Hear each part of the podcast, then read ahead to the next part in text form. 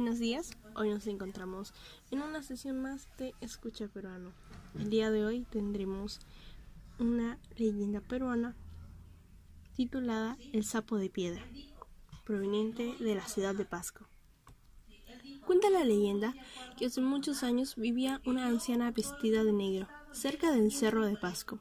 Cada cosecha, la anciana tenía las patatas más grandes, lo que despertaba la envidia y la curiosidad de los vecinos.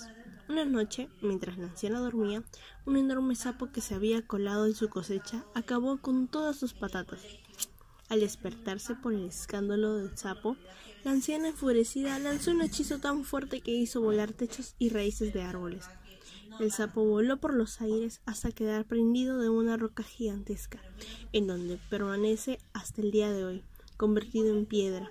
Además de terminar con la vida del sapo hurtador de patatas, los vecinos comprobaron la sospecha de que la anciana era en realidad una poderosa hechicera o bruja.